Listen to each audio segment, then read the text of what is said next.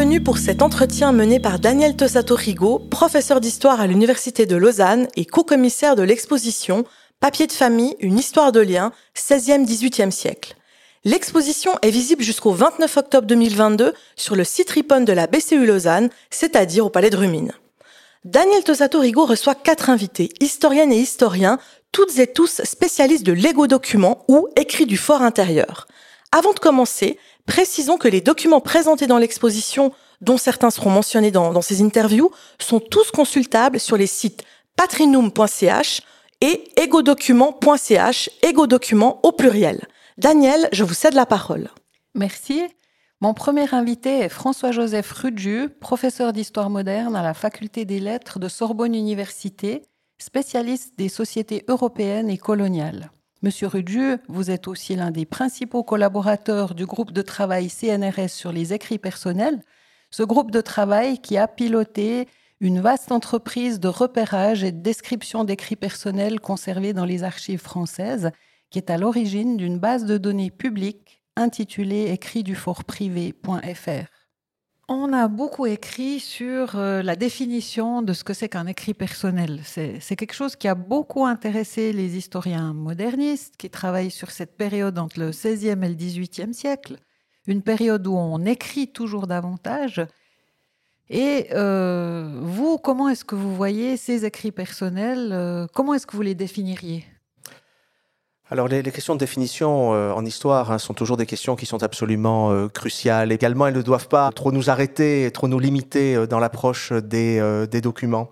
Alors néanmoins, nous avons une définition hein, de, de, la notion d'écrit personnel. C'est un écrit qui est produit par un individu, un homme ou une femme, en dehors de la sollicitation d'une institution et qui donne des informations sur lui, sur elle, et sur son entourage. Et donc ce qui est très important pour moi, c'est que l'impulsion d'écrire vienne de la personne euh, elle-même. Et donc le terme d'écrit personnel, pour moi, est au fond euh, un terme euh, englobant. qui regroupe une large gamme de types d'écrits. nous allons trouver hein, dans ce continuum ce qu'on appelle les livres de raison, les livres de famille, hein, qui sont souvent des textes assez simples où un chef de famille euh, ou sa veuve, par exemple, à la mort du chef de famille, écrit euh, les naissances, euh, les mariages, les décès des enfants, où il écrit également, hein, c'est le sens même de ce terme de livre de raison, hein, qui vient du, latin ratio, où il écrit également, où elle écrit également ses contes.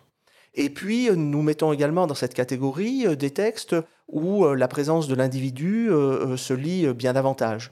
Je pense en particulier à ce qu'on appelle les diaires. Les diaires qui sont des journaux qui sont écrits euh, au jour le jour, en fait, hein, soit des entrées euh, quotidiennes, ça peut être des entrées aussi hebdomadaires ou, mensuelles, mais où il y a une forme d'écriture immédiate. Sous le terme d'écrit personnel, nous allons englober également euh, tous les types de journaux possibles, ce qu'on appelle au XIXe siècle les journaux intimes, euh, également, vous pouvez trouver des journaux de voyage hein, qui sont écrits donc sur des périodes euh, relativement courtes dans un but précis, hein, qui est celui de narrer euh, un déplacement, un voyage. Vous pouvez trouver aussi des journaux de campagne militaire, parfois même des journaux de prison. Il y a une vaste hétérogénéité hein, des, journaux. Et puis, vous trouvez également, et là nous nous rapprochons vers des genres beaucoup plus littéraires, vous trouvez également des mémoires, donc rédigées alors généralement par une personnalité qui a joué à un moment un rôle dans l'histoire, et qui euh, laisse une trace sous la forme de ces mémoires qui peuvent prendre des formes très littéraires. Évidemment, le, modèle hein, pour un Français va être les mémoires du duc de Saint-Simon au début du XVIIIe siècle, hein, à la fin du règne de Louis XIV et euh, sous la régence euh, du duc d'Orléans. Vous trouvez également des mémoires qui ont été rédigées dans le sillage de la Révolution française, de l'Empire napoléonien. Vous en trouvez également pour des périodes euh. Et vous trouvez également ce qui apparaît et se définit euh, très fortement euh, justement dans la seconde moitié du XVIIIe siècle, à partir de l'exemple des confessions de Rousseau, vous trouvez également des autobiographies.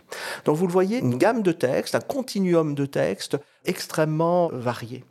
Et personnellement, avançant dans l'étude de ces textes, j'aurais tendance à ajouter des exemples de textes qui ne seraient pas forcément immédiatement pensés comme étant des écrits personnels en particulier les euh, chroniques, euh, les annales urbaines, qui prennent parfois des euh, tournures extrêmement impersonnelles. Hein. Un auteur raconte les événements, alors souvent sous une forme analytique, hein, donc année après année, les événements qui sont survenus dans son village, dans sa ville. Parfois, il, s'en tient à des événements extrêmement marquants. Parfois, il est beaucoup plus où elle est beaucoup plus attentive aux cérémonies urbaines, aux événements qui sont des événements qui sont des événements récurrents. Eh bien, malgré tout, ces formes de la chronique, des annales urbaines, renvoient à une identité sociale de la part de celui ou de celle qui a, qui a écrit. Alors je voudrais peut-être terminer euh, euh, sur ce point en disant que euh, ces écrits personnels, ce sont bien sûr des textes, et j'ai employé souvent ce terme. Mais ces écrits personnels, ce sont aussi des objets. Et je crois que l'exposition qui est ici, hein, dans ces murs, hein, et qui présente en quatre vitrines un, exemple tout à fait remarquable d'écrits personnels, le montre remarquablement. Ce sont des objets, hein, ils sont écrits à la main, et non seulement ils sont écrits à la main, mais ils sont souvent travaillés, ils sont souvent ornés. Euh, soit par le biais euh, de dessins, euh, de signes manuscrits, soit parce que la page de couverture, soit parce que des collages, des montages, des découpages ont pu être faits.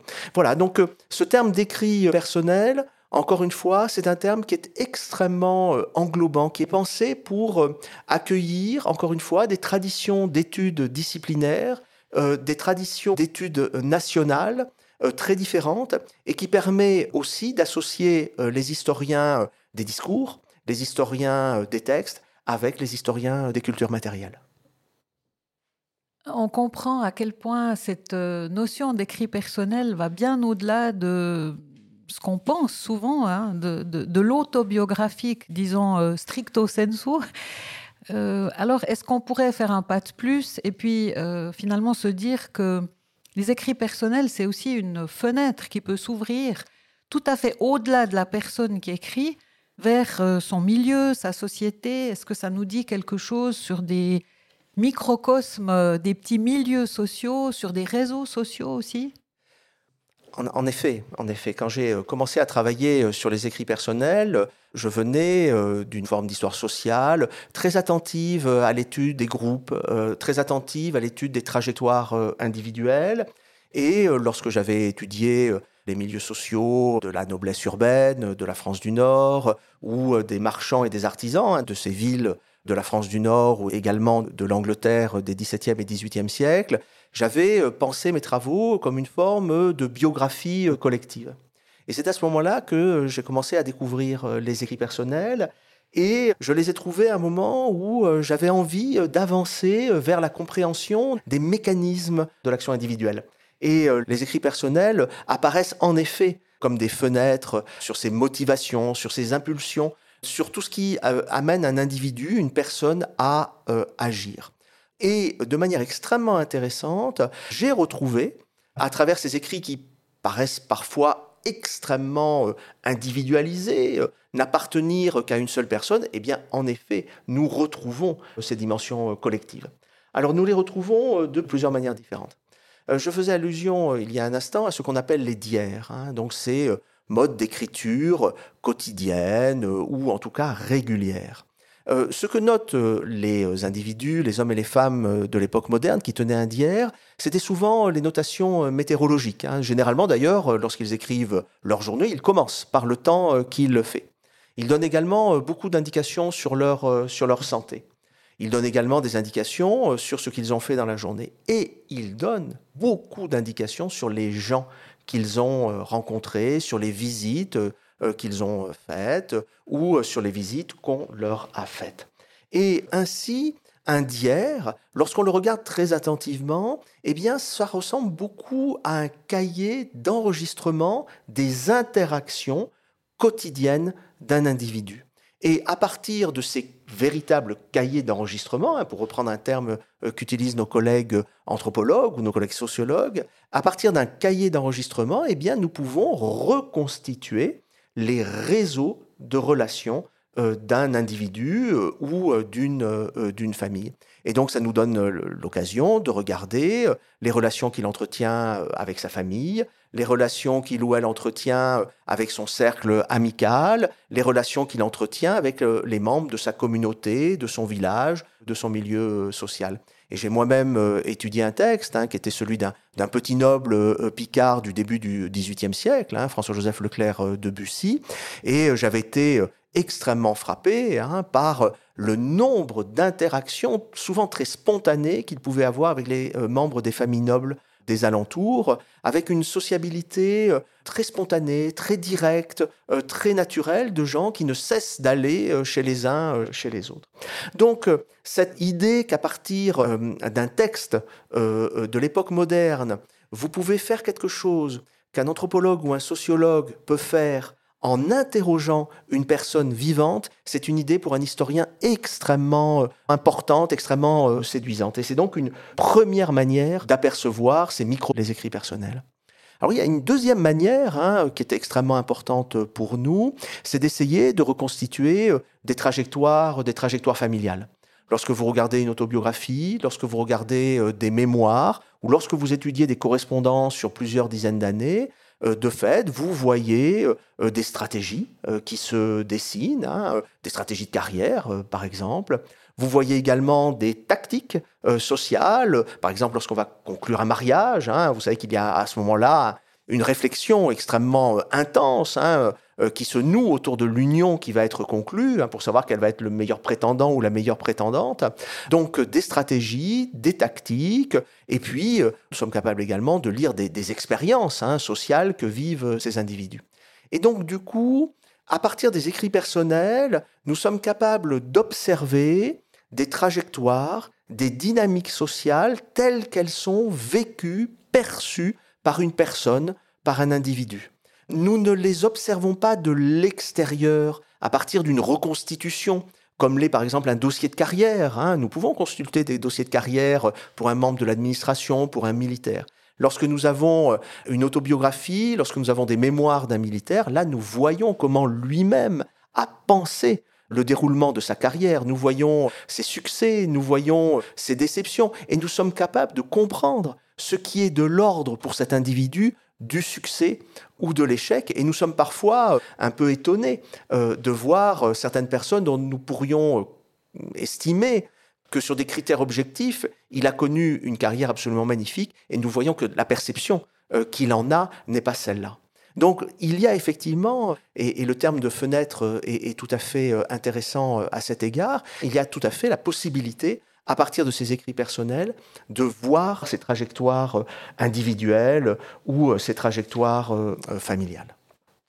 Et puis la troisième manière d'observer un microcosme social sur lequel je voudrais insister, c'est que ces écrits personnels nous livrent donc des discours. Et ces discours, ils ont naturellement une dimension volontaire. Hein. Les gens nous disent un certain nombre de choses, hein. ils nous en dissimulent également beaucoup, mais ces discours sont inscrits euh, dans un langage, et en particulier dans un langage qui euh, met en scène un certain nombre de mots qui décrivent euh, la société. Et donc, il est possible, de manière indépendante de la volonté de l'auteur, de travailler sur ce langage, hein, qui est inné hein, pour l'auteur, hein, de travailler sur ce langage, d'étudier les mots qui sont spontanément utilisés par un individu, par une personne, pour décrire la société qui l'entoure, pour décrire par exemple les groupes sociaux dont il a connaissance, avec lesquels il a des interactions. Et cette capacité des textes à nous ouvrir sur ces langages est vraiment un atout extrêmement fort des écrits personnels.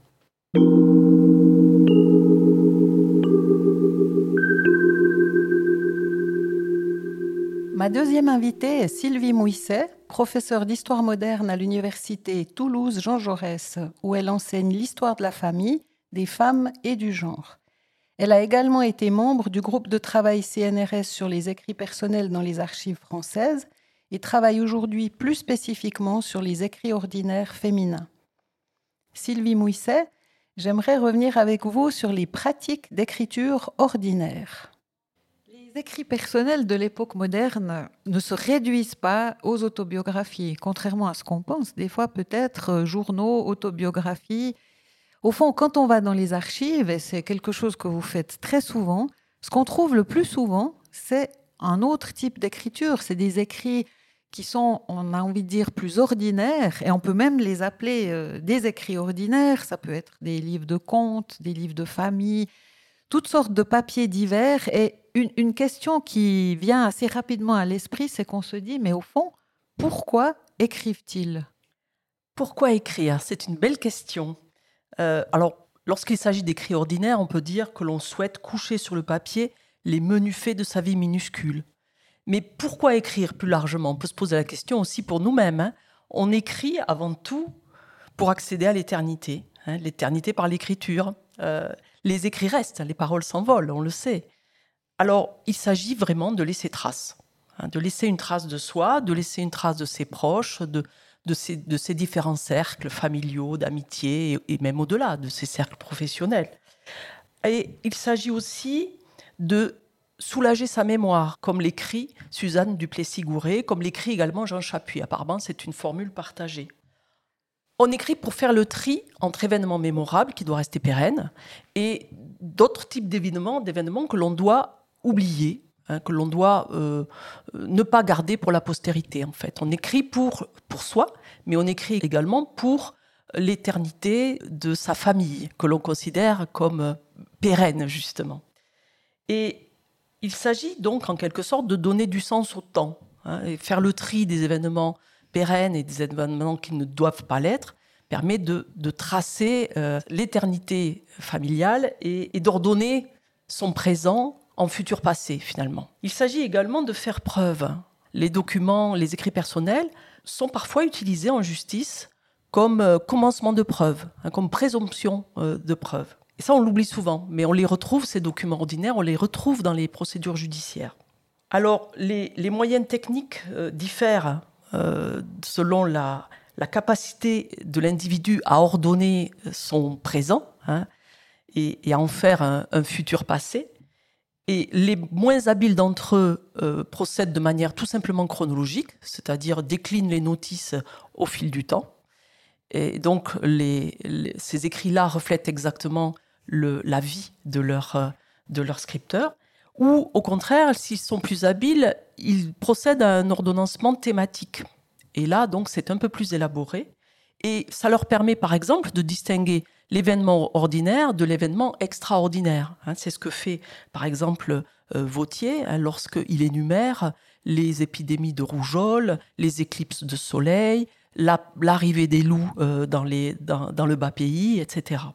Éternité, c'est vraiment l'objectif hein, que l'on peut peut-être retenir, mais certains souhaitent également, après avoir écrit leurs papiers ordinaires, certains souhaitent les détruire, c'est-à-dire certains souhaitent interrompre ce fil d'éternité. Donc là, on perd, euh, on perd le fil. Euh, on peut aussi euh, expliquer finalement le, faible nombre de, ces écrits, parce que la pratique était vraiment ordinaire, par la, destruction tout simplement de, documents qui sont de mauvaise facture et que les archivistes, les bibliothécaires ont décidé de ne pas conserver, ou tout simplement la dent des, souris est passée par là et, on détruit le document. Ou plus automatiquement encore, l'homme, hein, qui est le plus grand destructeur d'archives connu sur Terre. J'aime bien cette idée de l'éternité, de l'écriture comme un espèce de défi lancé à l'éternité et c'est vrai que si on voit qu'on peut exposer une trentaine de documents, on se dit qu'ils ont traversé tellement de siècles, tellement de dangers, et qu'ils vivront après nous. Il y a bien quelque chose de ça, hein, mm. d'un pari relevé d'éternité. Il y a un type de support euh, qui est très particulier, qui s'appelle le livre de raison, et qu'on a un peu tendance à associer à quelque chose de très ennuyeux, qui est un livre de contes et qui, au fond, est aussi quelque chose d'extrêmement intéressant à lire, à feuilleter, parfois un peu frustrant, mais très riche. Et au fond, ma question est très simple. Qu'est-ce que c'est qu'un livre de raison? C'est vrai que c'est un mot compliqué, livre de raison. Alors, la réponse, elle est assez simple. Euh, raison vient de ratio, qui en latin signifie calcul. Donc, à l'origine, le livre de raison est un livre de compte. Son origine, on doit la chercher en Italie dès le XIIIe siècle, où les marchands tiennent des livres de compte et où la comptabilité devient une technique de plus en plus élaborée. Et finalement, elle dépasse le monde de la marchandise assez vite et elle gagne le monde des bons ménagers, hein, c'est-à-dire ceux qui, qui, ont la clé de leur économie domestique et qui souhaitent tenir des livres de, de comptes et donc de raison euh, pour leur propre famille. Alors l'auteur du livre de comptes, c'est le père de famille, le chef de famille, le cap d'oustal, dit-on en occitan. Hein, donc, c'est avant tout un monde d'hommes, euh, ce monde de l'écriture des livres de raison. Et ces livres de contes sont, comme tu l'as dit, euh, le plus souvent assez insignifiants, assez arides. Hein. Ils rebutent euh, les étudiants, par exemple, quand on leur propose de, travailler sur ce genre de papier. Ce ne sont pas des papiers d'un romantisme euh, débridé. Hein. Et au fil du temps, ces livres de comptes s'enrichissent. Ils ne comptabilisent pas seulement les biens, hein, c'est-à-dire les achats, les ventes, euh, de maisons, de champs, euh, euh, les locations, les baux, etc. Enfin, des choses donc qui sont très intéressantes pour les économistes. Mais le chef de famille va au-delà et au-delà de compter les, ses biens, il compte aussi les siens, c'est-à-dire ses proches. Et donc, ce livre de raison se transforme peu à peu en livre de famille. Et au-delà même du livre de famille, ce livre de raison peut aussi devenir le lieu d'inscription d'événements qui débordent la maisonnée, hein, qui se passent à l'extérieur et qui perturbent le cours ordinaire des choses de la vie. Donc on a là un document hybride, fait à la fois de comptes, de comptabilité aride et d'histoire de famille, de naissance, de mariage, de décès, d'agrandissement, hein, petit à petit, de, de, la famille. Et puis, euh, quand le scripteur est bavard, eh bien, on a un certain nombre de données euh, sur le monde extérieur qui sont d'autant plus intéressantes qu'elles viennent finalement d'en bas, hein, de la part d'individus qui ne savent pas forcément, euh, qui ne connaissent pas la langue de Montaigne ni celle de Voltaire, et qui, malgré la faiblesse de, leurs apprentissages, hein, arrivent quand même à, témoigner, hein, ils se font les témoins oculaires d'événements qui les ont marqués. L'un de ces scribes, qui est albigeois, François Vaurian émaille son document, son livre de raison, de Totso Aibist, c'est-à-dire tout cela je l'ai vu. Hein, donc il s'érige lui-même en témoin oculaire. Donc voilà, on a des documents plus ou moins riches, hein, selon que leur auteur décide de consacrer son livre plutôt au conte, plutôt à la famille ou à une grande sphère qui lui permet d'aborder toutes les choses du monde. À l'opposé de l'écriture ordinaire, de ce qu'on écrit dans son quotidien, parce qu'on veut garder en mémoire euh, tout ce qu'on a donné euh, comme salaire à ses vignerons ou d'autres listes euh, possibles et imaginables, on a des écrits qui sont beaucoup plus exceptionnels, qu'on qualifiera d'extraordinaires, parce que tout d'un coup, ils répondent à un besoin spécifique, ou bien ils sont nés dans un moment particulier. Et dans toute cette collection d'écrits extraordinaires, il y en a un qui n'est pas sans rapport avec quelque chose qu'on fait encore aujourd'hui. Je pense aux livres de souvenirs que, comme écoliers, on fait signer ou surtout dessiner parfois par ses copains de classe et qui, à l'époque qui nous intéresse, s'appelle le, le, livre des amis, le Liber Amicorum. Et ça, c'est un genre euh, vraiment assez répandu aussi, finalement. Tu connais bien ces Liber Amicorum, mais tu pourrais peut-être nous dire un peu euh, qu'est-ce que c'est? Alors, le Liber Amicorum, autrement appelé Album Amicorum, qui signifie qu'il s'agit d'un livre blanc au départ, hein, c'est un document qu'emportent les étudiants au moment de leur pérégrination académique, pérégrinatio academica. Hein. Euh, et ce petit livre qu'ils confectionnent eux-mêmes ou qu'ils achètent chez un imprimeur libraire, ils le prennent dans leur bagage et ils le donnent à signer à leurs amis, donc à d'autres étudiants. Et également, ils recueillent également les autographes de leurs professeurs. Donc, c'est un, c'est un support qui, les suit dans leurs études. C'est une espèce de carnet de voyage, mais de carnet collectif, puisque ce Liber Amicorum, il est prêté aux amis qui sont élus. Donc, euh, c'est une sorte de lection que de prêter son carnet, à un ami. Et d'ailleurs, les amis remercient.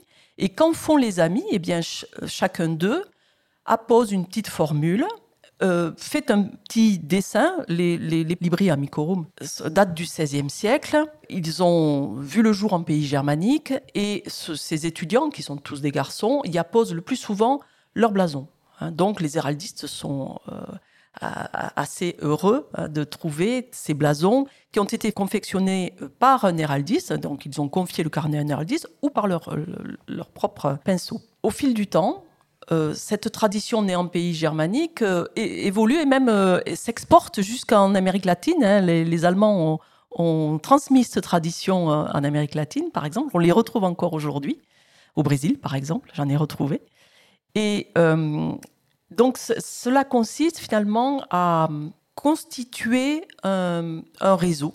Hein. C'est un, carnet de liens c'est un carnet de réseau et cela devient, une fois le voyage terminé, cela devient un véritable carnet d'adresses. La tradition se perpétue et évidemment elle évolue. Hein. Euh, au départ, donc, il s'agit d'un épifew, d'une élite hein, qui, qui s'adonne à ce genre de pratique et confectionne son réseau. Et au fil du temps, les filles entrent dans, ce cercle, composent elles-mêmes leur livre d'amitié et là, le livre d'amitié évolue dans un sens encore plus amical, c'est-à-dire on oublie euh, les professeurs, puisqu'elles n'entrent pas à l'université.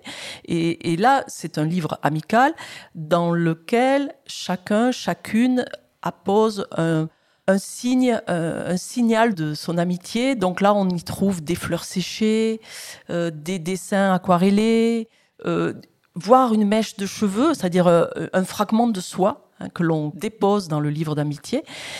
Et, au fil du temps, même, les garçons aussi évoluent euh, dans le même sens euh, et les carnets deviennent encore plus amicaux et là aussi délaissent le, volet euh, plus scientifique et pédagogique qui, consiste à recueillir les autographes des meilleurs professeurs. C'est intéressant, cette évolution que tu esquisses, en fait, on la retrouve à travers les deux exemplaires de Liber Amicorum qu'on a exposés. Exactement. L'un, celui de Gaspard de Pierrefleur, qui est un noble de la ville d'Orbe et qui a effectivement recueilli des blasons et des inscriptions, on va dire, euh, qui effectivement devaient préparer ce futur réseau euh, nobiliaire. Et puis, un siècle et demi plus tard, on est au début du 19e siècle, on a le joli petit carnet de souvenirs de Marie s'est qui, a totalement transformé cet usage euh, effectivement plus nobiliaire et qui en a fait un petit carnet où elle a mis ce qu'elle a voulu en termes de souvenirs et on a la fleur séchée, on a les boucles de cheveux. Oui, alors ces deux livres sont très beaux et on voit euh, chez Gaspard euh, de Pierre Fleur, on voit les annotations de ses amis qui sont assez détendues, assez euh, même assez, assez drôle en quelque sorte. Hein. Certains font des jeux de mots. Euh, à bague d'amis, l'amour passe sa vie, ou encore adieu mon âme, mon cœur à madame. Hein. Donc on voit une, sociabilité masculine là euh, qui s'amuse hein, vraiment. Et un autre dit nulle vertu vient sans fatigue, qui la veut faut qu'il la brigue. donc un, français un peu oral qui donc là, on a un très bel exemple hein, de, de Liber Amicorum où à la fois euh, on trouve de très beaux blasons avec des, sentences euh, beaucoup plus. Là, j'ai choisi celles qui me paraissaient les plus, les plus amicales et les plus primes sautières finalement. Et, donc, euh, voilà, l'amitié qui, apparaît fortement et, le signe d'élection aussi. Certains amis sont heureux de pouvoir être, avoir été finalement élus par par Gaspard euh, parmi son cercle d'amis. Euh, Gaspard, d'ailleurs, qui meurt très vite, euh, qui meurt à l'âge de 21 ans, après avoir fait ses études à Heidelberg et recueilli ses, mentions lors de, de, son passage à Heidelberg. Quant à Marie-Maine, effectivement, c'est beaucoup plus intime et intimiste, avec ses mèches de cheveux, et également beaucoup plus familial qu'amical, hein, puisque là, ce sont ses parents qui peuplent son, son Liber Amicorum. Les femmes ne sont pas extrêmement présentes dans notre exposition, mais dans chaque vitrine, il y a un écrit de femme, ce qui est, on va dire, quand même une gageure, parce qu'à l'époque moderne, il y a quand même une surreprésentation des écrits masculins, et ça nous pose une question, pourquoi cette écriture est-elle tellement masculine? Alors, la première réponse qui vient à l'esprit, qui n'est pas forcément la meilleure, c'est celle de la, plus faible alphabétisation des femmes.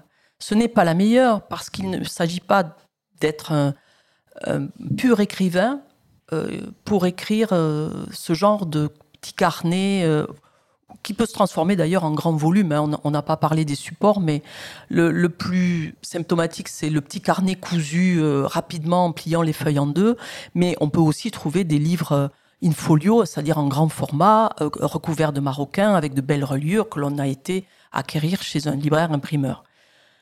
Alors, pourquoi les femmes sont si peu nombreuses? On va peut-être éliminer le, critère numéro un, qui est celui assez handicapant quand même de la plus faible alphabétisation, et, passer peut-être plutôt à la deuxième raison, qui consiste à, rappeler ce qu'on a dit tout à l'heure, c'est-à-dire que ce monde de l'écriture est un monde d'hommes parce que on affecte finalement au masculin le pouvoir de, de rendre compte de la vie familiale, domestique et au-delà. Hein. C'est, c'est ainsi.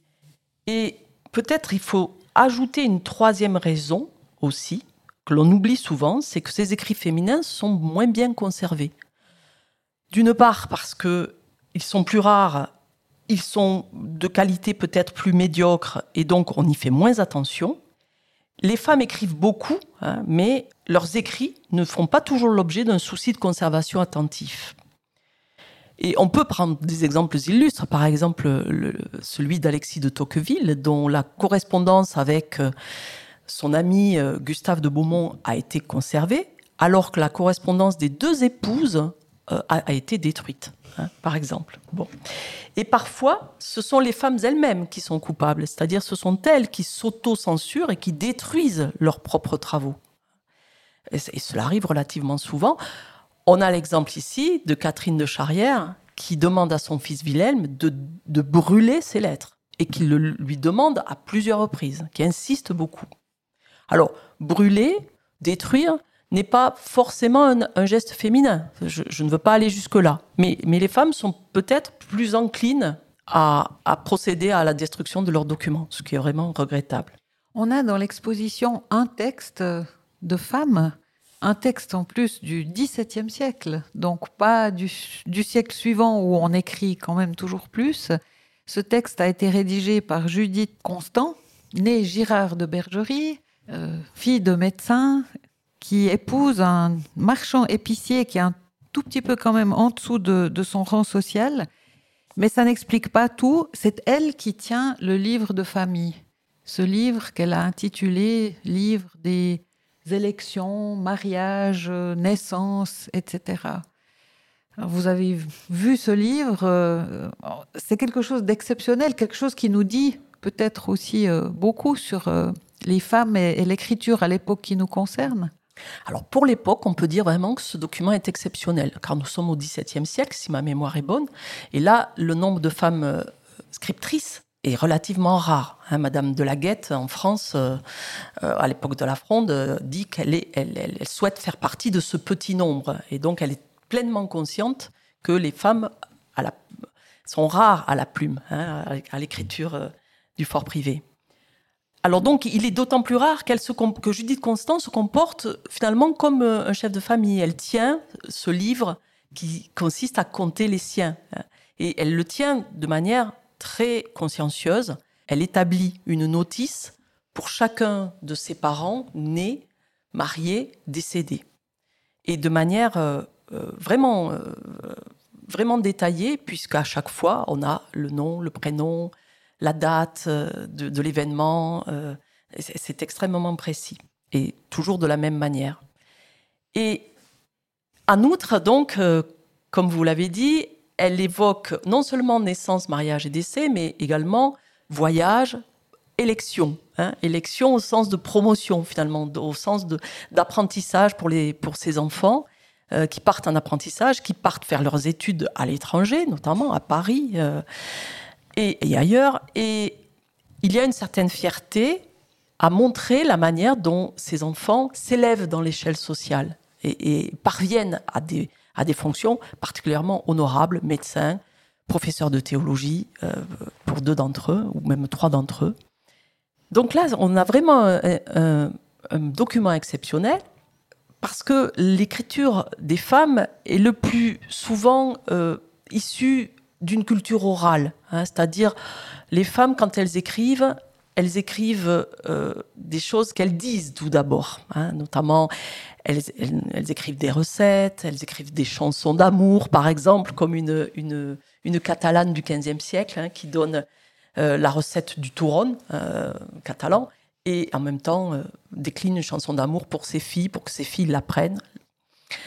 Alors chez Judith Constant, on n'est pas du tout dans ce genre d'écriture, hein, d'écriture du fragment aussi, parce que souvent les femmes ont un point commun, ce sont des femmes euh, qui subissent la solitude parce qu'elles sont veuves la plupart du temps, ou parce qu'elles sont célibataires, ou temporairement esselées, parce que leurs époux sont partis à la guerre ou à la foire.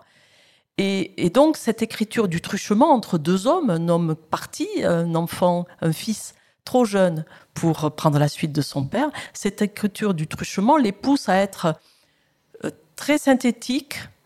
Euh, elles savent que leur passage au livre est temporaire. Et donc, elles ont un format d'écriture qui vise la synthèse, qui vise l'efficacité, qui euh, témoigne du souci de ne rien oublier. Et Judith Constant, on sent qu'elle n'est pas du tout dans. Enfin, si, elle est un peu dans ce format-là, puisqu'elle elle essaye de ne rien oublier, mais en même temps, elle prend son temps aussi. Et notamment, ce que j'ai noté de particulièrement intéressant dans son mode d'écriture, c'est que lorsqu'elle écrit euh, des notices euh, qui doublent en fait les registres paroissiaux, en tout cas pour la France, et qui consistent donc à égrener les naissances, mariages et décès, elle emploie une police toute fine, euh, enfin une police, elle écrit, c'est du manuscrit, donc c'est pas vraiment une police, mais elle écrit de manière très serrée et avec un petit format, la taille des lettres, et lorsqu'elle évoque ses enfants, la carrière de ses enfants. Là, elle prend son temps et elle, s'exprime plus largement et sa taille de police euh, s'agrandit. Voilà. Et ça, ça j'ai trouvé ça euh, joli à observer de manière esthétique. Et par ailleurs, par ailleurs, elle fait quelque chose que parfois certains hommes font.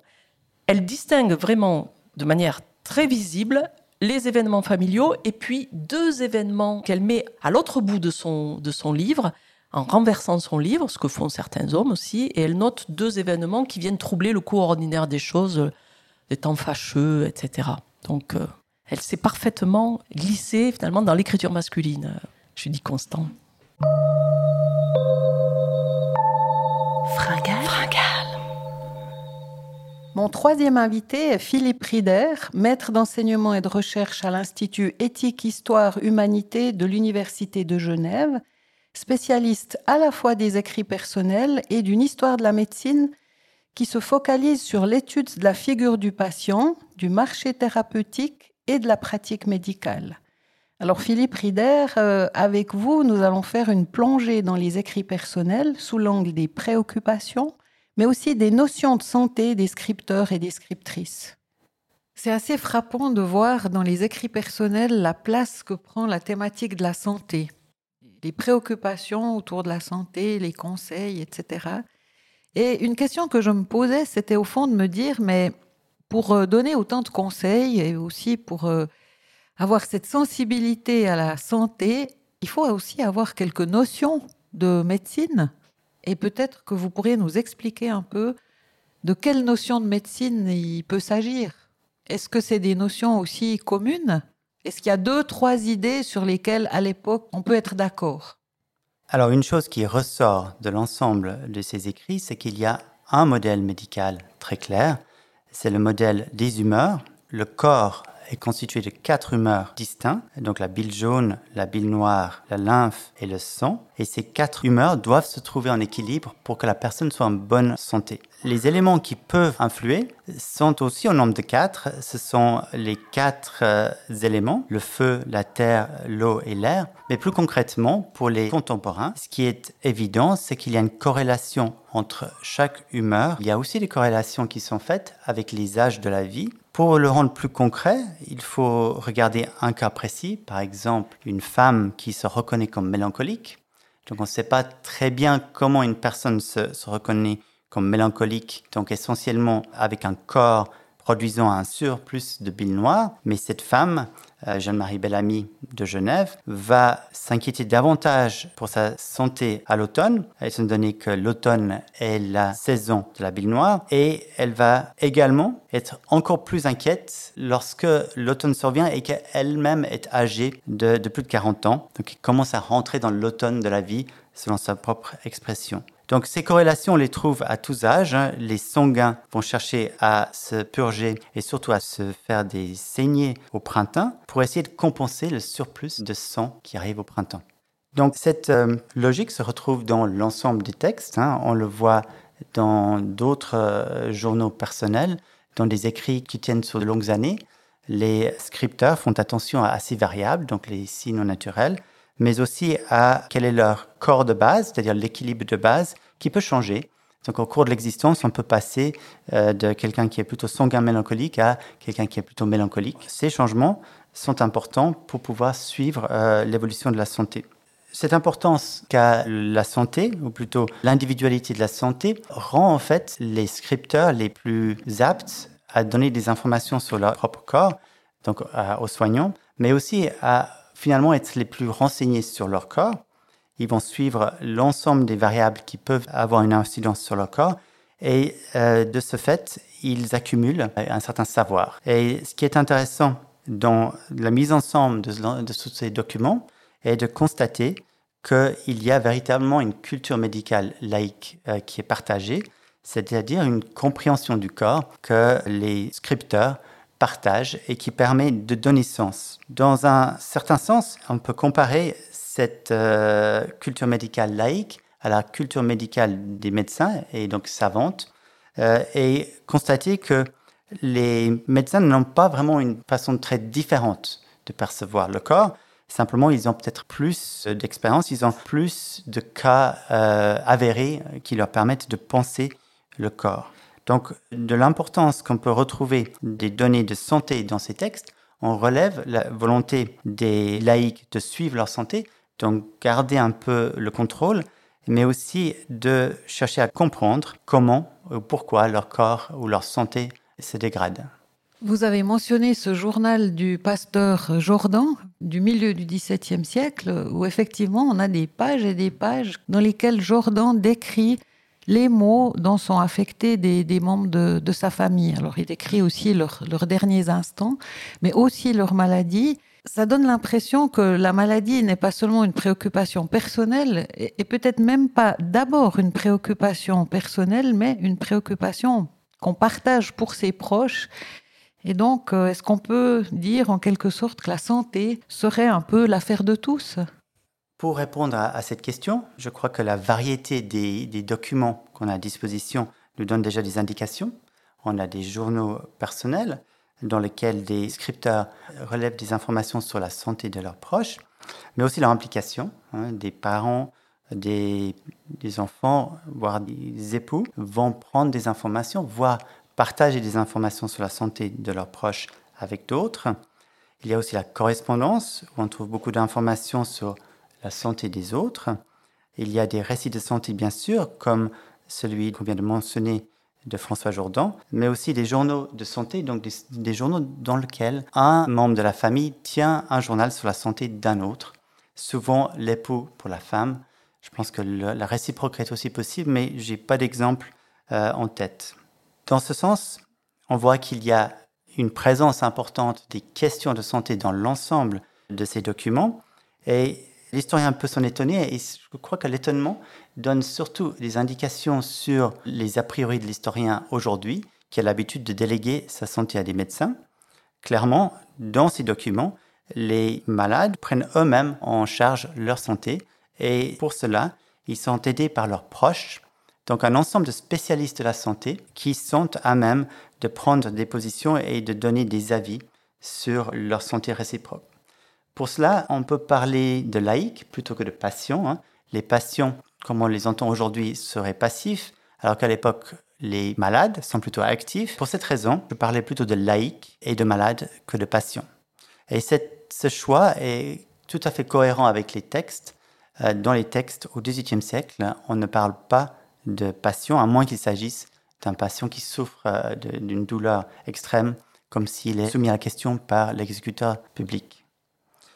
Donc, à travers ces exemples, on voit que les récits sur, la santé servent d'une part à retracer l'évolution d'une santé, mais aussi à donner sens.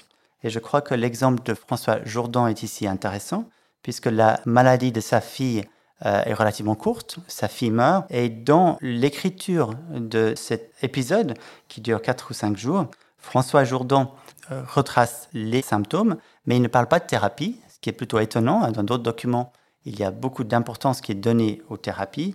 Ici, il se concentre sur la souffrance de sa fille et aussi sur son attitude. Donc il va trouver un certain réconfort dans sa force de caractère, dans sa capacité à s'intéresser à son frère, alors qu'elle est quasiment mourante dans de grandes douleurs, et aussi à son attitude religieuse qui est visiblement quelque chose qui le console alors même qu'il perd sa fille. Donc après ce, survol, ce qu'on voit, c'est que le monde d'avant la médecine moderne est un monde où les questions de santé sont omniprésentes. Et ça, je pense que c'est important euh, à retenir, puisqu'on voit dans, cette exposition une variété de documents qui attestent de cette réalité et du fait que les uns et les autres viennent en aide à, à ceux qui souffrent et qui sont malades. On peut après se demander évidemment quel est le rôle du médecin dans cette euh, histoire. Et c'est peut-être là la question qui nous amène à comprendre que les choses sont vraiment différentes, puisque le médecin n'est pas seul, il n'y a pas qu'un seul médecin, il y a un nombre de soignants qui offrent des soins. Et à travers les écrits personnels, et ça c'est un apport important des écrits personnels qu'on ne trouve pas forcément ailleurs, on voit qu'il y a une sorte de succession d'avis qui sont demandés lorsqu'une personne est dans une maladie plutôt grave. Et pour ça, les individus, les, les familles souvent vont consulter soit un soignant docteur, soit un chirurgien, soit un charlatan, soit encore euh, un pasteur. Alors la proximité avec les pasteurs est peut-être plus difficile à imaginer pour nous, mais étant donné la nature vraiment livresque et littéraire de l'apprentissage médical, on réalise aujourd'hui que, outre le fait que le pasteur côtoie souvent les médecins en société, les pasteurs sont également des érudits qui ont lu pour beaucoup les mêmes livres que les médecins et qui sont ainsi capables de raisonner sur le modèle humoral que j'ai décrit au départ et qui peuvent donc euh, donner un avis sur la santé. Un autre élément qui est très très présent dans les écrits personnels, ce sont les recettes, les remèdes. Il y a bien sûr des supports qui sont entièrement consacrés aux recettes ou aux remèdes, hein, des livres de remèdes, mais on trouve dans, j'ai envie de dire, pratiquement tous les journaux, dans beaucoup de petits carnets, tout à la fin, au milieu, quelque part, des remèdes. Au fond, est-ce qu'est-ce que c'est comme genre de remède Est-ce que c'est des remèdes qu'on appellerait aujourd'hui naturels? Est-ce que c'est des remèdes euh, qu'on va acheter en pharmacie ou des remèdes au contraire qu'on peut faire chez soi? Et puis, euh, est-ce qu'ils se transmettent? Les remèdes, c'est probablement l'apport le plus important, je trouve, de cette exposition, dans la mesure où les remèdes ont été négligés par les historiens, négligés aussi par les historiens des sciences, euh, surtout pour cette période, qui considèrent que les remèdes euh, que l'on utilisait, mais aussi les remèdes que préparaient les pharmaciens, étaient inutiles et donc peu euh, intéressants d'un point de vue historique. Or, comme vous l'avez mentionné, il y a effectivement dans ces livres énormément de recettes qu'on peut aujourd'hui lire et compulser. Il est, à mon sens, assez difficile d'en donner une résumé ou de chercher vraiment à comprendre l'ensemble du phénomène, mais la quantité et surtout la variété des supports sur lesquels on les appose, le nombre d'annotations qui figurent dessus, permettent d'avoir une indication de leur usage et aussi de leur sens dans le cadre de la maladie, mais aussi dans l'organisation euh, familiale. Les remèdes s'échangent, ça c'est évident. On le constate d'abord parce que dans les collections, on voit des annotations qui nous le confirment. Par exemple, dans l'exposition, il y a le livre de Samuel Olivier, dont le scripteur précise que la plupart des recettes viennent de Monsieur le doyen Nicati de Moudon. Ou encore les recettes d'Apple, qui sont les recettes, écrit-il, de mon épouse. Donc des recettes qui passent au sein de la famille, mais aussi au-delà de la famille. Et en travaillant sur le fond charrière de Sévry, il y a une énorme collection de recettes avec parfois plus d'indications qui signalent que les recettes peuvent venir de proches, d'amis, de connaissances, souvent accompagnées d'une indication sur, sur quel type de maladie ou sur quelle personne euh, le remède a été efficace. Dans d'autres contextes, on trouve aussi des recettes qui sont tirées de livres ou de journaux. Alors, si on arrive à faire une fois une base de données avec toutes ces recettes et à essayer de chercher quelles en étaient les origines, on trouvera certainement plus clairement euh, lesquelles proviennent de journaux, lesquelles de livres de raison, lesquelles de fonds familiaux. Mais pour l'instant, on a quelques travaux qui nous indiquent que les scripteurs travaillent ou empruntent au quotidien, donc les affiches par exemple, les journaux très faciles d'accès, et aussi le journal de Lausanne, qui est un journal dans lequel les éditeurs incluent régulièrement des recettes contre les maladies dans les colonnes. Donc Jean-François Villot, qui a travaillé sur les écrits privés en Aquitaine, a réussi à reconstituer à partir d'une étude des différents livres de vulgarisation qui étaient à disposition, il a réussi à trouver des exemples de recettes qui étaient recopiées de livres de vulgarisation médicale, qui circulaient ensuite entre des familles tout en relevant évidemment des erreurs. Hein. il y a des fautes de, transcription. Cela étant, les recettes sont le plus souvent des recettes que l'on peut faire à la cuisine. Ils comprennent des ingrédients que l'on trouve dans la cuisine ou dans la région au moins. Certains, il faut les acheter en pharmacie. Euh, l'apothicaire peut fournir certaines drogues. Et je crois que ce qui est frappant, c'est de voir qu'il y a eu ici aussi une perméabilité avec la médecine officielle, puisque certains des remèdes dits populaires, c'est-à-dire qui proviennent de ce genre de recettes et de collections, sont empruntés par la médecine officielle. Et en même temps, il y a, dans l'autre sens, l'appropriation de certaines de ces recettes par des particuliers, des recettes qui auraient pour origine des livres savants. L'existence des recettes donne une idée un peu de l'importance de la médecine domestique. Je pense qu'il est aujourd'hui évident que face à un premier malaise, les individus vont d'abord chercher à régler le problème avec leurs propres recettes et on voit tout le prix d'avoir les bonnes recettes. Donc, sur certaines des collections, on trouve des exemples d'usage, donc des remarques sur l'efficacité du remède dans certaines situations et des commentaires sur euh, le moment où il faut prendre le remède ou s'il a été mieux qu'un autre remède, ce qui permet à d'autres lecteurs ou d'autres personnes qui reprennent la recette par la suite de s'aider dans le choix. Parce que dans ces collections qui sont finalement assez volumineuses, on trouve plusieurs recettes pour le même désagrément. Souvent, ce sont des fièvres, des fluxions ou des esquilancies, c'est-à-dire plutôt des angines, mais très souvent des douleurs, des maux ponctuels que le remède est censé guérir. Alors dans l'exposition, il y a un livre qui n'a pas de nom, que je crois que vous avez intitulé le livre de prière. Et ce livre est plutôt étonnant puisqu'on trouve des prières pour guérir, donc des invocations à la Vierge Marie, mais aussi à différents saints, euh, parfois mélangées hein, avec des, recettes euh, plus classiques.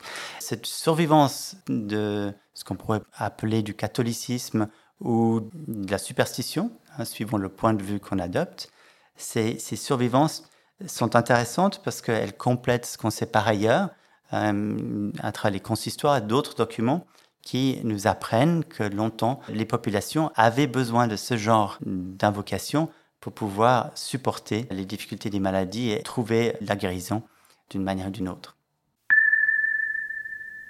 Ma dernière invitée est Sylvie Moret-Petrini, chargée de cours à l'Université de Lausanne, spécialiste à la fois des écrits personnels et de l'histoire des pratiques éducatives, responsable scientifique de la base de données EgoDocument CH.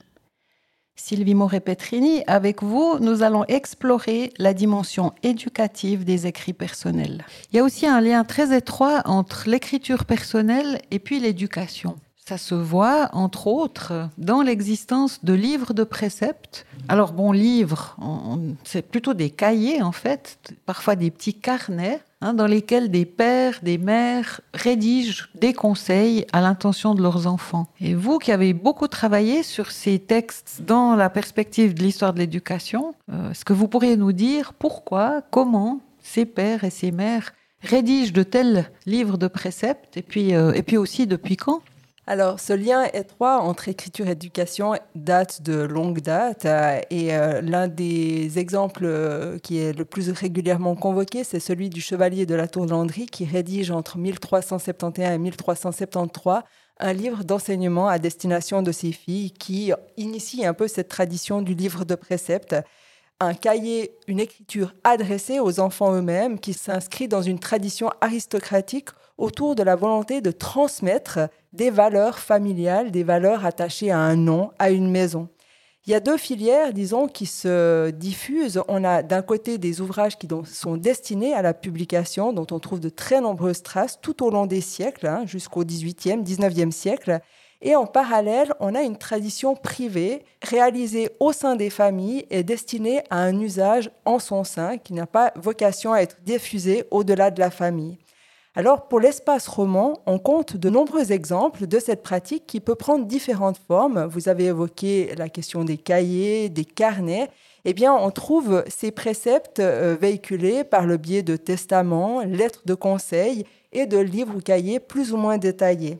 Cette écriture, elle est en principe réalisée lors de moments de rupture. C'est notamment le cas de moments particuliers de la vie de l'enfant, par exemple lors de l'entrée dans le monde des jeunes filles ou alors lors du départ à l'étranger des jeunes garçons, départ pour les études, départ pour une carrière militaire, mais également en lien avec le scripteur lui-même, en vue d'un futur décès. Lorsque le scripteur se sait malade, il peut avoir à cœur de laisser ses préceptes pour euh, ses enfants. Et donc, ça manifeste aussi le désir de prolonger l'acte éducatif au-delà de la distance lorsque l'enfant s'en va ou au-delà de la mort dans le cas du décès du scripteur. Ça nous dit aussi bien sûr quelque chose sur le sens donné à l'écriture par les scripteurs. Il y a une forte idée de la pérennité de l'écriture et de son impact sur l'éducation des enfants. Je vais donner un exemple, c'est un exemple vaudois. Euh, il s'agit du livre d'instruction rédigé par Albert de Mestral, un noble vaudois, qui rédige dans les années 1780 un texte d'une septantaine de pages adressé à ses deux fils qui sont sur le point de rejoindre l'université d'Édimbourg. Ce qui est très important dans le cadre de cet exemple, c'est qu'on voit véritablement à quel point le scripteur l'envisage comme un objet utile. Ce livre est destiné à accompagner ses enfants dans leur voyage et surtout il est associé à une correspondance dans laquelle le scripteur rappelle à ses enfants qu'ils doivent lire le livre de préceptes et bien sûr tenir compte de ce qui est noté. Il y a une base commune à ces livres de préceptes. Ce sont les principes religieux qui ouvre en principe ces ouvrages. On rappelle l'importance de souscrire aux valeurs chrétiennes, l'importance de relire les livres de piété, mais il y a également des conseils plus pratiques ou spécifiques, disons, en fonction de l'expérience de vie des scripteurs. Ces scripteurs ont à cœur de transmettre, par rapport à leurs propres expériences de vie, des conseils à leurs enfants. On a par exemple, dans le cadre du corpus roman, le livre de conseil rédigé par Elisabeth Hugues de Béthusie à sa fille Pauline, livre qu'elle rédige en deux temps, en 1777 puis en 1782. Elle fait un ajout. Et là, on voit à quel point elle est elle-même inspirée par sa propre expérience matrimoniale, parce que toute une partie de ce livre de préceptes est destinée à aider sa fille à trouver une sorte de formule pour une vie matrimoniale heureuse. L'importance que Elisabeth Hugues de Béthusie met à la question du mariage s'éclaire à l'aune du fait qu'on le sait par le biais d'écrits autobiographiques ultérieurs et également d'éléments biographiques qu'elle-même a été malheureuse en mariage. Et euh, je terminerai sur un texte qui est présent dans l'exposition Papier de famille, une histoire de lien. Ce sont les instructions familières pour ses petits-enfants, rédigées par euh, Louis de Montaulieu en 1733. Un livre rédigé en 31 points qui touche des aspects liés à la religion, au mariage, aux fréquentations, au jeu également. Et euh, dans ces 31 points, il y a un point spécifique adressé à ces petites filles. C'est le seul qui leur est dédié dans lequel il encourage ces petites filles à prendre l'exemple de leur mère. Ce qui est intéressant dans ce cahier, c'est le soin qui a été apporté à l'écriture de cet ouvrage. Le soin à la mise en page, on voit une page de titre très soignée qui atteste aussi de la volonté de pérennité de l'ouvrage qui est destiné à être conservé au-delà des générations mais également le soin apporté à l'écriture dans son entier. Ce qui surprend, c'est que la dernière page est rédigée dans une écriture toute tremblante, qui n'est pas la même écriture que celle qui accourt tout au long de l'écrit. Et cette écriture, on comprend qu'elle est de la main même du scripteur, qui explique à ses petits-enfants que malgré son désir d'écrire lui-même sur ce cahier, il a été obligé d'en confier le soin à un secrétaire parce que lui-même a perdu une main dans le cadre d'une guerre à laquelle il a participé et qu'il a préféré confier cette tâche à un scripteur pour que ses préceptes soient très lisibles et pas, euh, disons, corrompre la lecture par une écriture tremblotante, mais qu'il a eu à cœur de leur adresser ce message final de sa propre main. Alors là, on était dans des, dans des écrits d'adultes, hein, de, de pères. Euh, on sait qu'il y a aussi des mères qui écrivent, mais en plus, les adultes ne sont pas seuls à écrire. Il y a des enfants, des jeunes gens, des garçons, des filles qui tiennent des journaux. Est-ce que vous pourriez nous dire dans quelles circonstances des journaux de jeunes sont rédigés? Alors, je commencerai à donner un chiffre. C'est le chiffre de 90 journaux de jeunesse rédigés entre 1720 et 1820, retrouvés sur l'espace roman, rédigés par des jeunes gens âgés de 8 à 21 ans qui atteste indubitablement de la vitalité de l'écriture de jeunesse sur l'espace roman. Ce corpus, il est à ce jour unique à l'échelle européenne pour le moins, et ça atteste également des politiques de conservation qui ont permis à ces écrits de parvenir jusqu'à nous. Alors comment expliquer un tel développement? Ben, Il y a plusieurs facteurs qui expliquent le développement de l'écriture de jeunesse. Des facteurs confessionnels, On le sait, sur l'espace protestant notamment, il y a un glissement en quelque sorte de l'injonction à l'écriture de l'examen de conscience demandé avant chaque communion et première communion et euh, la volonté, disons, de la part des scripteurs de se livrer à une surveillance plus étroite par le biais d'un journal quotidien qui serait destiné à aider justement cet examen de conscience qu'on fait avant les premières communions. Il y a également des modèles littéraires. Le XVIIIe siècle voit le développement de la littérature d'agrément à la première personne. C'est le règne des Richardson avec des ouvrages qui sont lus et relus par leurs scripteurs et euh, des textes à l'instar de Robinson Crusoe, qui est lu par tous les jeunes scripteurs, qui fait partie de tous les plans de lecture euh, dans l'éducation des jeunes gens, est rédigé en partie sous la forme d'un journal, ce qui donne euh, un certain modèle à l'écriture diaristique. Et enfin, un dernier facteur, c'est la promotion menée par la littérature d'éducation. Pédagogues, philosophes insistent sur l'importance de l'écriture du journal. Cette littérature d'éducation, elle encourage à la rédaction de journaux auxquels elle donne différents objectifs. Il n'y a pas un modèle unique de journal de jeunesse, mais plutôt des euh, objectifs divers qui sont donnés par les différents auteurs. Alors, on a certains pédagogues qui euh, recommandent la pratique ou la tenue d'un journal de nature spirituelle, d'un journal destiné à la mémorisation des enseignements, de journaux rédigés à la vérification de la compréhension de ces enseignements ça peut être également des journaux envisagés comme moyen de contrôle pour les parents du comportement, de la façon de, réfléchir du jeune homme ou de la jeune fille, ou des journaux de gestion sociale. Il n'y a pas d'ouvrage, disons, proposant de méthodes de rédaction d'un journal avant le début du 19e siècle et les ouvrages de Marc-Antoine Julien durant la première décennie du 19e siècle dans laquelle il fait la définition d'une méthode de euh, rédaction d'un journal, un journal destiné à organiser le temps, à optimiser le temps, que Marc-Antoine Julien envisage comme gage d'un certain bonheur. Le fait qu'il y ait différents objectifs qui soient prônés par la littérature d'éducation euh, se vérifie également sur le corpus roman, puisqu'on trouve véritablement différents modèles de journaux avec euh, euh, des journaux de nature spirituelle, des journaux de gestion sociale. Donc on, on, a vraiment un pendant entre ce qui a été proposé par la littérature d'éducation et ce qu'on trouve dans ce corpus hétérogène roman. Ces journaux personnels, ils sont fortement également influencés par l'âge du scripteur. Lorsqu'on ouvre un journal à l'âge de 8 ans, on ne rédige pas avec les mêmes objectifs, disons, qu'un journal qu'on ouvre à l'âge de 14 ans ou qu'on ouvre à l'âge de 16 ou 17 ans.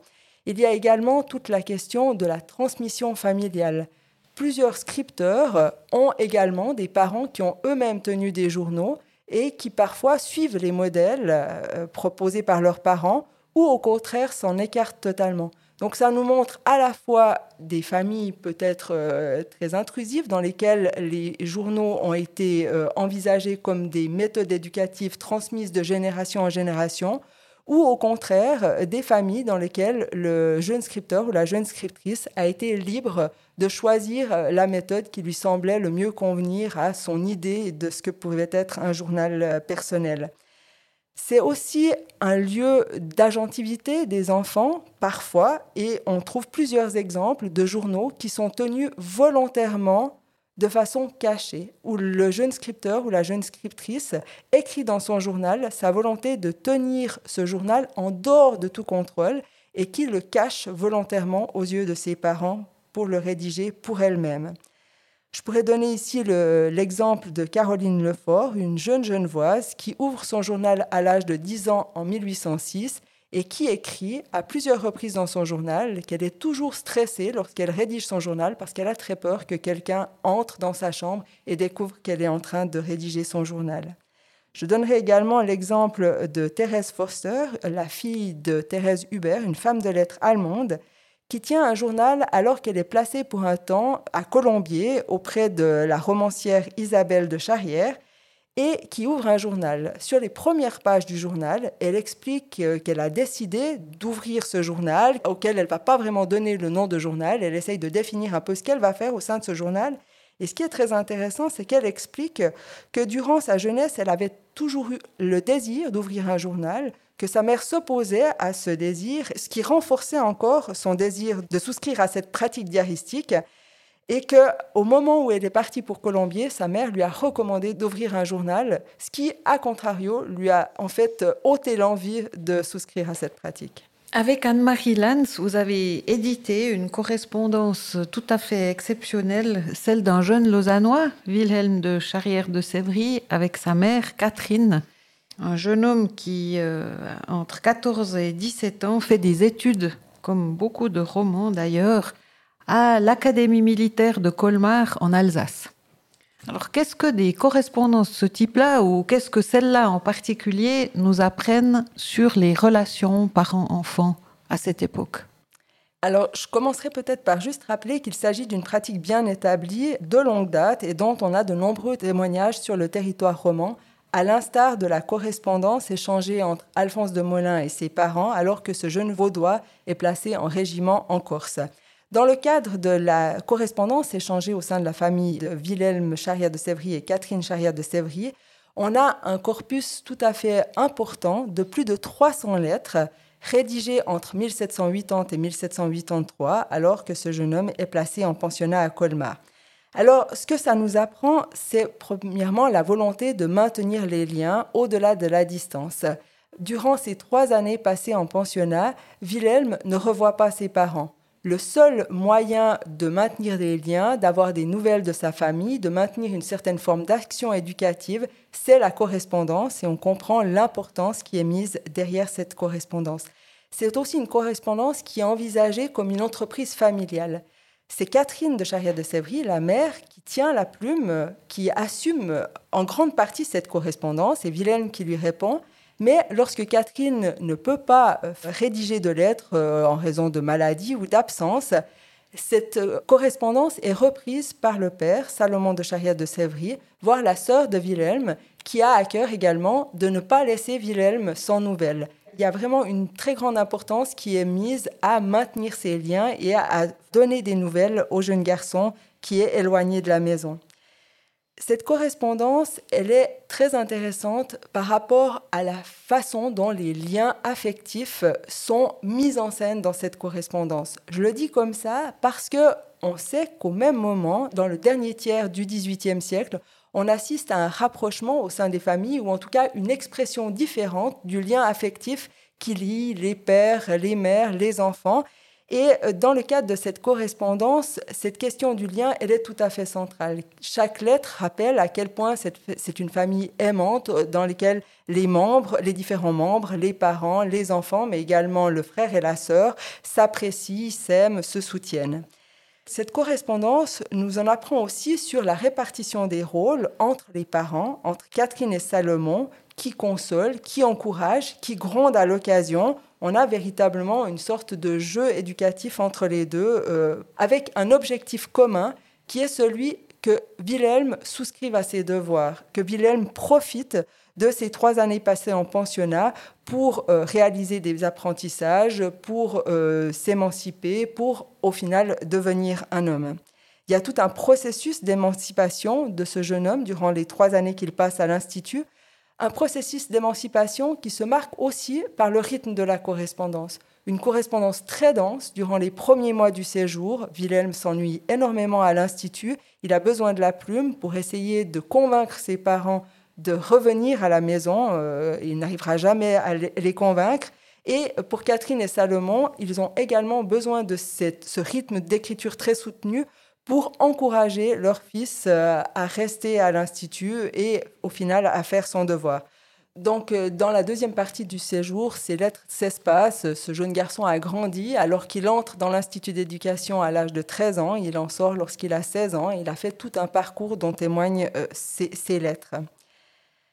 Ces lettres, elles interpellent aussi sur la médiation de l'écriture. Et on voit qu'à côté de ce qu'elles nous apprennent, justement, de ces liens affectifs, euh, de la façon dont Wilhelm vit sa vie à l'Institut, elles nous montrent aussi l'usage de l'écriture, en quelque sorte, à des fins personnelles.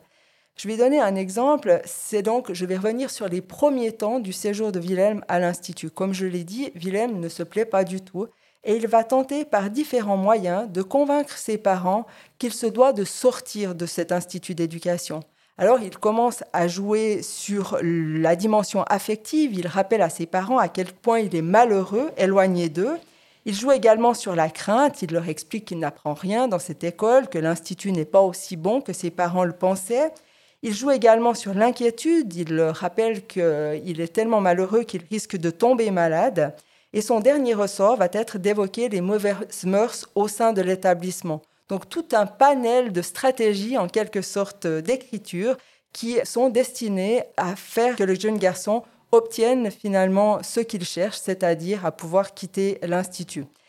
Mais on voit que ces stratégies, disons, cette médiation de l'écriture, elle est également euh, le fait des parents eux-mêmes. Et là, je m'arrêterai sur un exemple très significatif. Euh, à un moment de son séjour, donc ça fait trois mois que Wilhelm est à l'Institut, il annonce à ses parents qu'il en a assez et qu'il a décidé de quitter cet institut. Et que s'ils ne viennent pas le chercher, il va mettre sa menace à exécution. Évidemment, ça ne plaît pas du tout à des parents qui attendent obéissance de la part de leurs enfants. Et c'est Salomon qui va prendre la plume à cette occasion. Il rédige une lettre très sévère dans laquelle il rappelle au jeune garçon quels sont ses devoirs filiaux et il explique également à son garçon que ça sert à rien de revenir à Lausanne parce qu'il ne sera pas reçu dans la maison familiale s'il met sa menace à exécution. Dans le même temps, à côté de cette lettre très sévère, Salomon envoie une lettre au directeur de l'Institut, Konrad Pfeffel, pour lui demander d'être très attentif à la réception de cette lettre par son jeune garçon, pressentant que celui-ci risque d'être très affecté par cette lettre il lui demande de tendre des bras secourables, de l'encadrer comme le ferait un père. Et donc on voit bien les deux dimensions sur lesquelles joue Salomon entre euh, éducation euh, sévère et euh, affection très forte. Fringal. Fringal. C'était Fringal, à écouter sur bcu-lausanne.ch ou votre application de podcast préférée. Merci à Stéphane Bloch pour le jingle et Adrien Offet pour l'enregistrement et le mixage.